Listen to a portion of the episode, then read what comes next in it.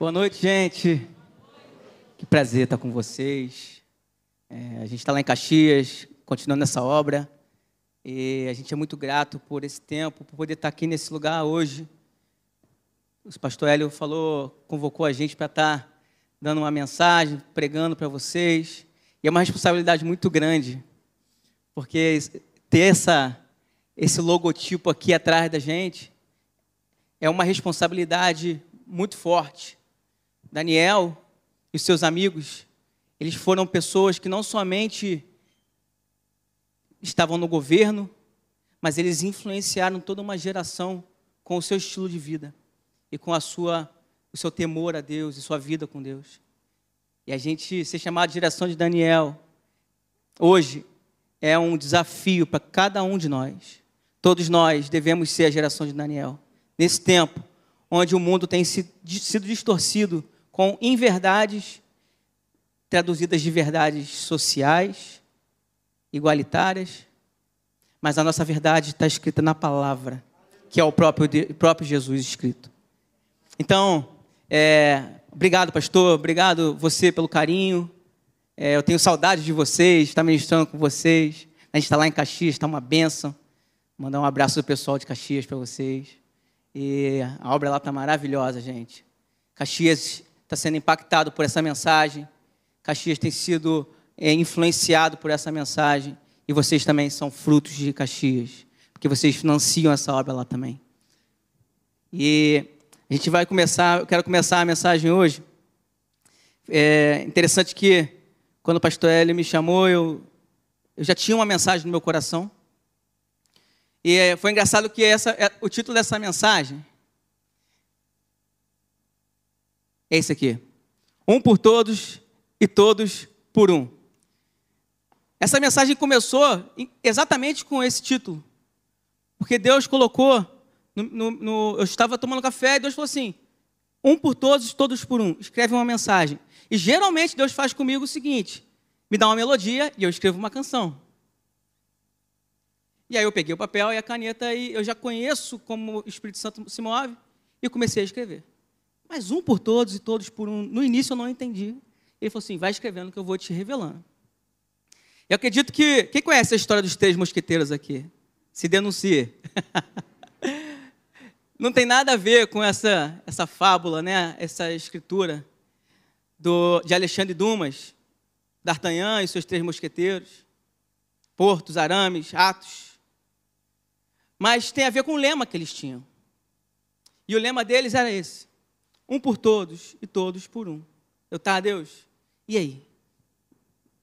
Ele falou assim: um por todos. E aí, nesse início, ele falou: separa o um por todos e o todos por um. E essa mensagem tem dois tópicos. Um por todos. Eu queria que você acompanhasse comigo. João 3,16 diz que porque Deus amou o mundo de tal maneira que deu o seu Filho unigênito para que todo aquele que nele crê não pereça, mas tenha. Legal? E aí Deus me levou a um outro texto, que é Gálatas 1,4, que diz: O qual se deu a si mesmo por nossos pecados, para nos livrar do presente século mal, segundo a vontade do nosso Deus Pai. É interessante que Gálatas 1 fala que Jesus se deu a si mesmo, mas por um propósito maior que era do Pai. Então, Tito 2,14, se você quiser anotar, também fala sobre essa entrega de Jesus. E aqui fica o primeiro tópico: um por todos. Jesus por todos nós. Jesus morreu na cruz com um propósito. Um, uma semente. A semente perfeita que brotou no solo e gerou a cada um de nós uma semente. O poder de uma semente. Que o próprio Pai plantou na terra. Com um propósito. Quem plantou Jesus na terra foi o Pai. E ele tinha um propósito. Fica claro que o propósito do tema, após a leitura dessas duas mensagens, foi que Jesus enviou, Jesus veio como seu, o único filho do Pai, o unigênito do Pai. para que ele morresse por todos nós e com isso mudasse o curso da história da humanidade. O mundo, gente, foi dividido entre antes de Cristo e depois de Cristo. O ateu, ele pode até falar que não crê em Deus, mas o calendário dele é cristão.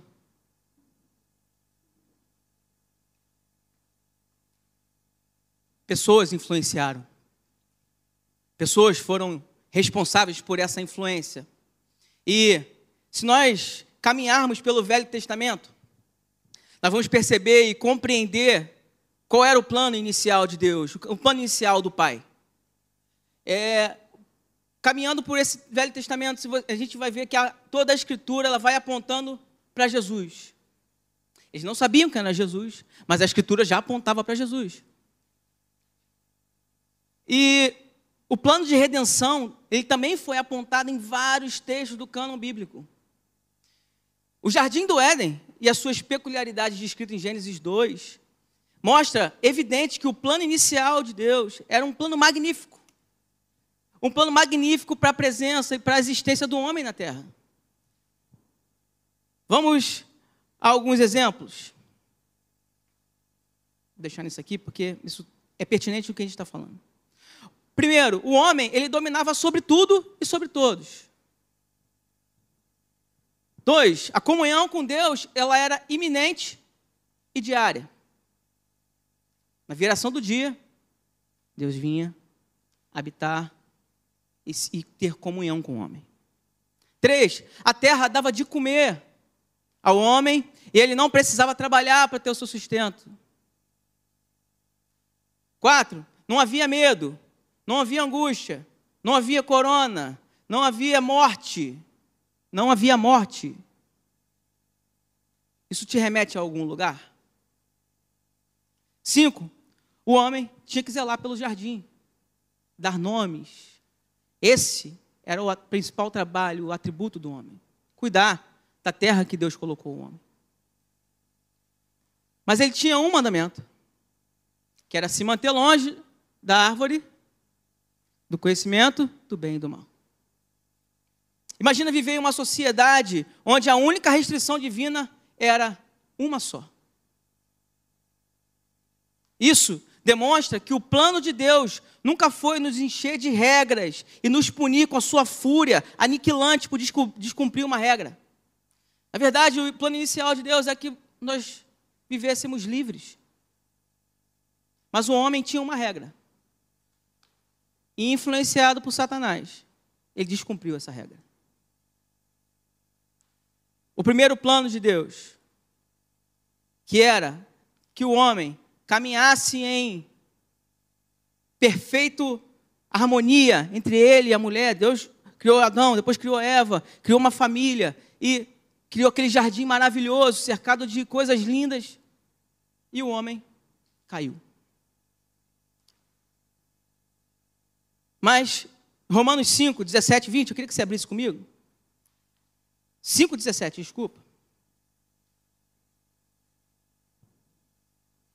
Diz o seguinte: Pois, se pela transgressão de um só homem a morte reinou por meio desse, mas muito mais os que receberam a transbordante provisão da graça e do dom da justiça reinarão em vida por intermédio de um único homem, Jesus Cristo. Por causa da desobediência do homem, a presença de Deus, pela primeira vez na história do Éden, não achou um lugar de encontro. Interessante, e eu adoro essa passagem, porque o homem peca, o homem cai. Na viração do dia, Deus chega para o homem e ele não pergunta: Adão, o que, que você fez? Ele não encontrou o homem. Mas a primeira coisa que ele faz é: Onde estás? Isso demonstra, mais uma vez, o caráter de Jesus. Demonstra que ele está a todo tempo buscando um lugar de comunhão. Deus, a todo tempo, ele está querendo tabernacular com o homem. Foi assim no início, na viração do dia. E ele veio trazendo o tabernáculo de Moisés, o tabernáculo de Davi, os templos. E o tempo todo Deus habitando no meio dos homens. Mas a comunhão com Deus tinha sido quebrada e o pecado afastou o homem de Deus. E naquele momento, parecia que o plano inicial de Deus tinha sido quebrado. Mas no mesmo instante, no mesmo momento, o nosso Deus, que é magnífico, coloca em prática o plano 2.0. Ele muda. Era um jardim. O homem no jardim. A presença no meio dele. Tudo perfeito. Mas, agora a humanidade vai viver um novo plano. Jesus, o plano perfeito. E que plano é esse? Um homem esmagaria a serpente e restauraria a glória de todo o plano inicial. Só que agora, potencializado, Jesus estava por vir. Gênesis 1 e 2, antes do pecado, um jardim, um lugar de habitação. Legal. Apocalipse 21, 22. No final, uma cidade, um lugar de habitação. Parece que o plano de Satanás foi por água abaixo. O que era um jardim vai se tornar a cidade santa. Deus sempre procurou tabernacular com o homem. Isso eu acabei de comentar. Deus sempre buscou por essa comunhão. A busca eterna de Deus é pela comunhão. A presença persegue o homem. A presença persegue o homem. É a paixão divina estar conosco. Ele ama. E o nome dele será chamado Emanuel. Deus presente. E o seu nome será chamado Emanuel. O homem deve discernir que, no nosso entendimento sobre o fim, o resultado do plano de Deus, esse assunto não pode ser só um objeto de curiosidade, como vai acabar o mundo. Isso não deve ser o nosso, não deve ser o nosso crivo de, de, de curiosidade, mas sim deve despertar um crivo de responsabilidade. Qual é o meu papel nesse plano divino? Qual é o meu papel na vinda de Jesus? Qual é o meu papel como filho? É legal a gente refletir sobre isso. 1 Coríntios 15, 24, 28. Primeiro eu vou ler esse texto, que é, é, é pertinente, é mais fácil da gente compreender. João 15, 19 diz: retomando a palavra, explanou Jesus. Em verdade, em verdade vos asseguro que o filho nada pode fazer de si mesmo, mas somente pode fazer o que vê o pai fazer. Pois o que este fizer, o filho semelhantemente o faz. Estará o reino dos céus, foi o que Jesus vinha fazendo na terra. Jesus, por onde passava, ele falava: é chegado o reino de Deus. Curas, milagres, transformações. Jesus nada podia fazer o que ele não via o Pai fazer. O propósito de Jesus era cumprir a vontade do Pai. Jesus, ele nos deixou um mandamento. E esse mandamento tem muito a ver com a segunda parte. Mas eu queria frisar que um por todos foi Jesus por todos nós. E agora, a segunda parte diz: Todos por um. Olha para o seu lado. Eu quero, nessa noite, dizer que você vai ser desafiado por Deus. Esse desafio veio como uma, uma flecha no meu coração, alguns anos atrás. Mas hoje eu tenho muito mais clareza do desafio que é ser filho e o desafio que Deus nos coloca que é muito maior do que vir à igreja, sentar num banco e assistir uma palavra, cantar quatro louvores. Isso faz parte. Isso é necessário. Isso é vida para a gente. Mas a nossa função e a nossa missão tem a ver com o que nós somos. Tem a ver com a sua identidade em Deus. Com aquilo que você se tornou. E isso é o que Deus quer. Deus não está preocupado em que você fique não pecando, Ele está preocupado em quem você está se tornando. E se você se torna mais parecido com Ele, automaticamente você não vai estar pecando, você não vai estar errando, você não vai estar magoando as pessoas, você não vai estar com medo, você não vai, você não vai. E todos os atributos de Jesus vão aparecendo na sua vida.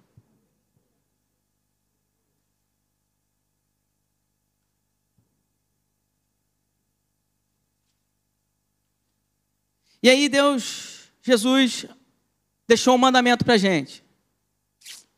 Ide por todo mundo, pregar o evangelho a toda criatura. Se nós entendermos que o nosso destino é trazer o reino de Deus para a terra e manifestá-lo como o Pai o fez, e que esse é o mesmo propósito de Jesus, descrito em 1 Coríntios 20, 28, depois você dá uma, uma lidinha lá, você lê o plano de Jesus de entregar o reino ao Pai. Toda a nossa missiologia muda.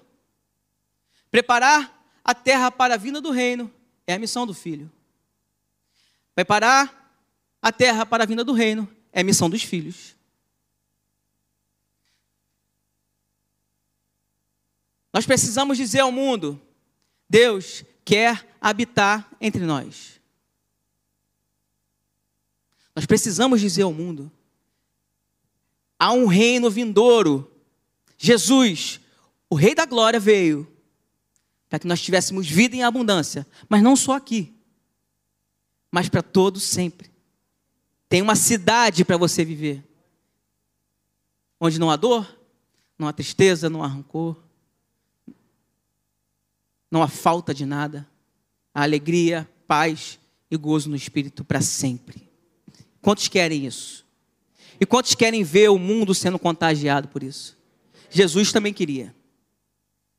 Deus, inicialmente, deu para ele doze. Em sua missão, Jesus não veio pregando o evangelho diferente do evangelho do reino. E, inclusive, é, ele era muito didático nas mensagens dele. Ele falava por parábolas, porque era mais fácil para as pessoas entenderem. E às vezes as pessoas não entendiam. Jesus, inclusive, usava os termos da época para que a assimilação da mensagem do reino, o lifestyle cristão, fosse melhor assimilada pela sociedade. Quando Jesus nomeia os seus doze apóstolos, esse termo hoje se popularizou na igreja como uma hierarquização né, eclesiástica, apóstolo primaz, o bispo supremo, então, mas lá no início, Jesus chamou os apóstolos porque era um, era um termo da, da, daquele tempo. Era uma figura diante da nova aliança ser escrita. Os fenícios e os gregos foram os primeiros a desenvolver a palavra apóstolo, que no sentido original significa enviado. Mais tarde, o Império Romano adotou a palavra e desenvolveu o seu significado, uma função ainda mais. Eu vou ler porque é, é muito legal essa história. Dois mil anos atrás, apóstolo não era uma palavra, um título religioso, mas era um termo usado na linguagem secular para descrever uma frota de navios de batalha não limitada a navios, tá? Enviada por um rei, olha que legal, para uma missão específica. Então, uma frota de navios saía. Nós somos uma, nós somos frutos de apóstolos portugueses. Já entendeu? A missão era navegar para o território estrangeiro com a finalidade de colonizar e transformá-lo num lugar com as características iguais as da região de origem. O capitão do navio principal era chamado de apóstolo. Legal, né? Junto com o apóstolo, olha que legal, viajava uma equipe de profissionais especializados, como, por exemplo, professores de linguagem, cultura, arquitetos, construtores, soldados para manter a ordem, médicos e muitos outros que eram fundamentais para o sucesso e expansão da nova colônia. O apóstolo era enviado com autoridade exclusiva do rei para supervisionar e direcionar o desenvolvimento da nova colônia. O objetivo final do apóstolo era garantir que, se o rei fosse visitar, isso aqui me marcou, gente. O objetivo principal do apóstolo era garantir que, se o rei fosse visitar a qualquer momento aquela colônia, ele se sentia imediatamente como se nunca tivesse saído da sua capital. Eu li isso e falei assim, cara, Jesus era sensacional. Ele usou o termo dos caras. E os apóstolos romanos, eles iam colonizando as cidades, as decápolis romanas.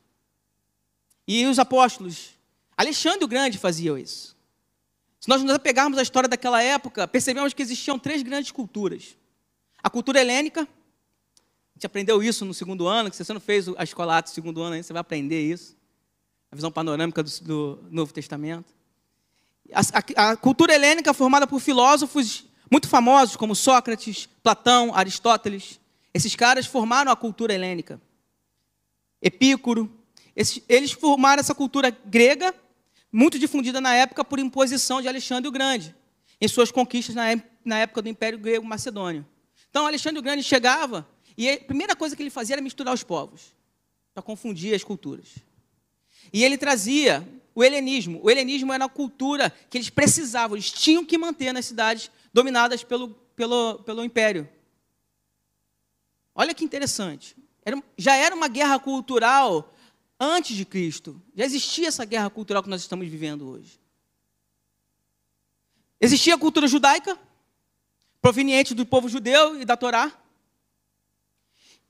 Quem conhece alguém judeu, algum, algum parente judeu mesmo? Tem alguém, tem algum parente, algum amigo judeu mesmo? Eu tenho, meu cunhado é judeu. E eles têm uma cultura muito diferente. Mesmo sendo brasileiros, eles têm a cultura deles. Aonde o judeu está, ele tem uma cultura diferenciada. Ele tem os dogmas deles, eles têm a cultura familiar deles, as datas deles. Eles não mudaram. E existia a cultura romana. Então, agora, a nossa cultura ocidental é formada por uma vertente grego-romana, inclusive o nosso idioma. Ele tem raízes no grego e no latim. Olha que legal. Então agora Jesus chama seus influenciadores de apóstolos. Não de um reino humano, ou para conquistar uma nova decápole romana, mas para expandir um reino eterno o reino dos céus. Jesus subiu aos céus Jesus ficou 33 anos na terra. E por que, que você acha que ele falou que nós faríamos obras maiores do que a dele? Porque ele, com 12, incendiou uma sociedade. Mas com milhares e milhares de filhos, ele, trazer, ele traria a cidade santa. Deus, em seu plano perfeito, fez de seu povo toda a estrutura espiritual e natural para que o seu reino fosse estabelecido na terra. A semente se tornou milhares e milhares. Nos fez reis e sacerdotes, nos fez apóstolos, mestres, discipuladores. E ficamos conhecidos no mundo como cristãos. A palavra no grego, no original, é cristianos, que significa pequenos cristos ele se multiplicou por todo o mundo e vai se multiplicar muito mais, porque ele conta com você para isso. Esse é o todos por um. Uma semente se tornou milhares e milhares, gente. Isso é fantástico. Todos nós corremos por um alvo, o alvo de Cristo, pelo prêmio da soberana vocação que há em Cristo Jesus. Eu gosto da cronologia que o pastor Leandro Vieira coloca sobre o assunto do plano divino.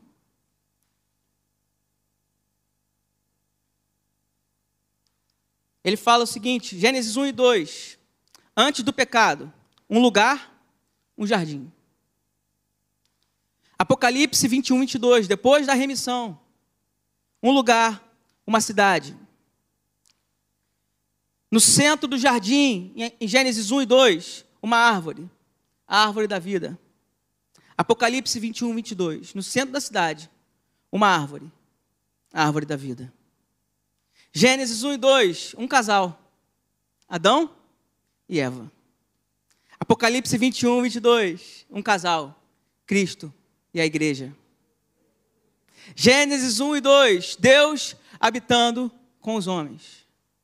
Apocalipse 21, 22, Deus habitando com os homens. Nós somos a resposta que o mundo está precisando. Nós somos a resposta de Deus para o mundo. Precisamos estar como igreja nas escolas, nas universidades, nos nossos empregos, influenciando essa sociedade e a nossa cultura. Precisamos. O turno de Jesus, ele cumpriu. Ele deu, quem foi militar sabe. Acabou o serviço, fora de forma, marcha. Agora passou o serviço. Sabe para quem passou o serviço? Para a gente. Ide por todo mundo. Pregar o evangelho a toda criatura. Mas, Nicolas, não sei pregar, eu não sou um pregador, não sei falar, não sei cantar. O seu exemplo, a sua vida é uma pregação ambulante. A sua cultura do céu. Pedro, quando ele chegou lá e falou que ele negou a Jesus, ele não conseguia esconder a cultura dele. Você, você fala como eles. Você é um deles. Não, não sou não. Você fala como um deles, como é que você não é? Não tem como esconder. O cristão, onde você chega, você é diferente. E tem que ser diferente.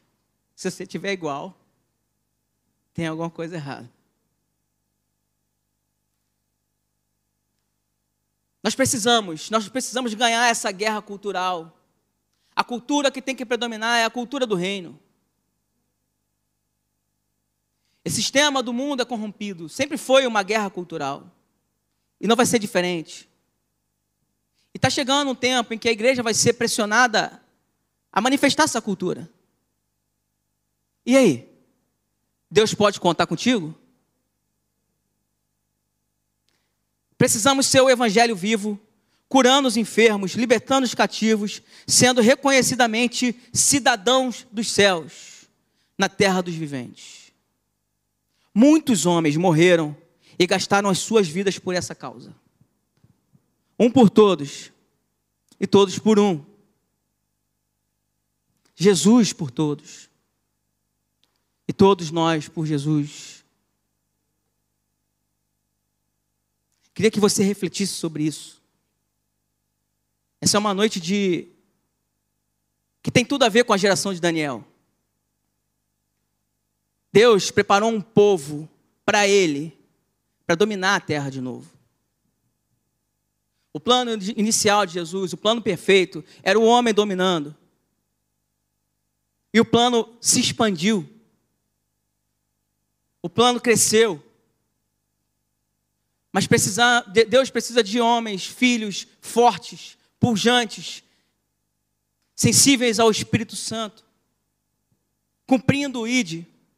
Gente, a Bíblia diz que os sinais acompanhariam os que crerem.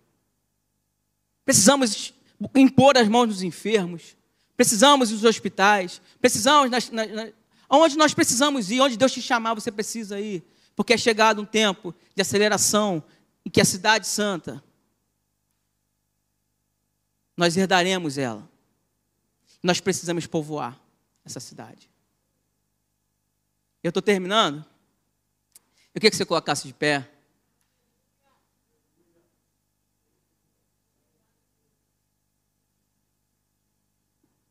Eu queria que você fechasse seus olhos e você colocasse diante de Deus o seu coração. Hoje, nós temos vivido dias difíceis, pandemias, os finais dos tempos. É, é nítido que nós estamos vivendo os, os, os últimos dias da terra. Jesus, está doido para voltar. O Espírito e a noiva dizem: vem. E nós precisamos ser esse canal. Eu queria que você colocasse a mão no seu coração. Deus nós te engrandecemos nessa noite. Porque o Senhor faz parte de um plano perfeito.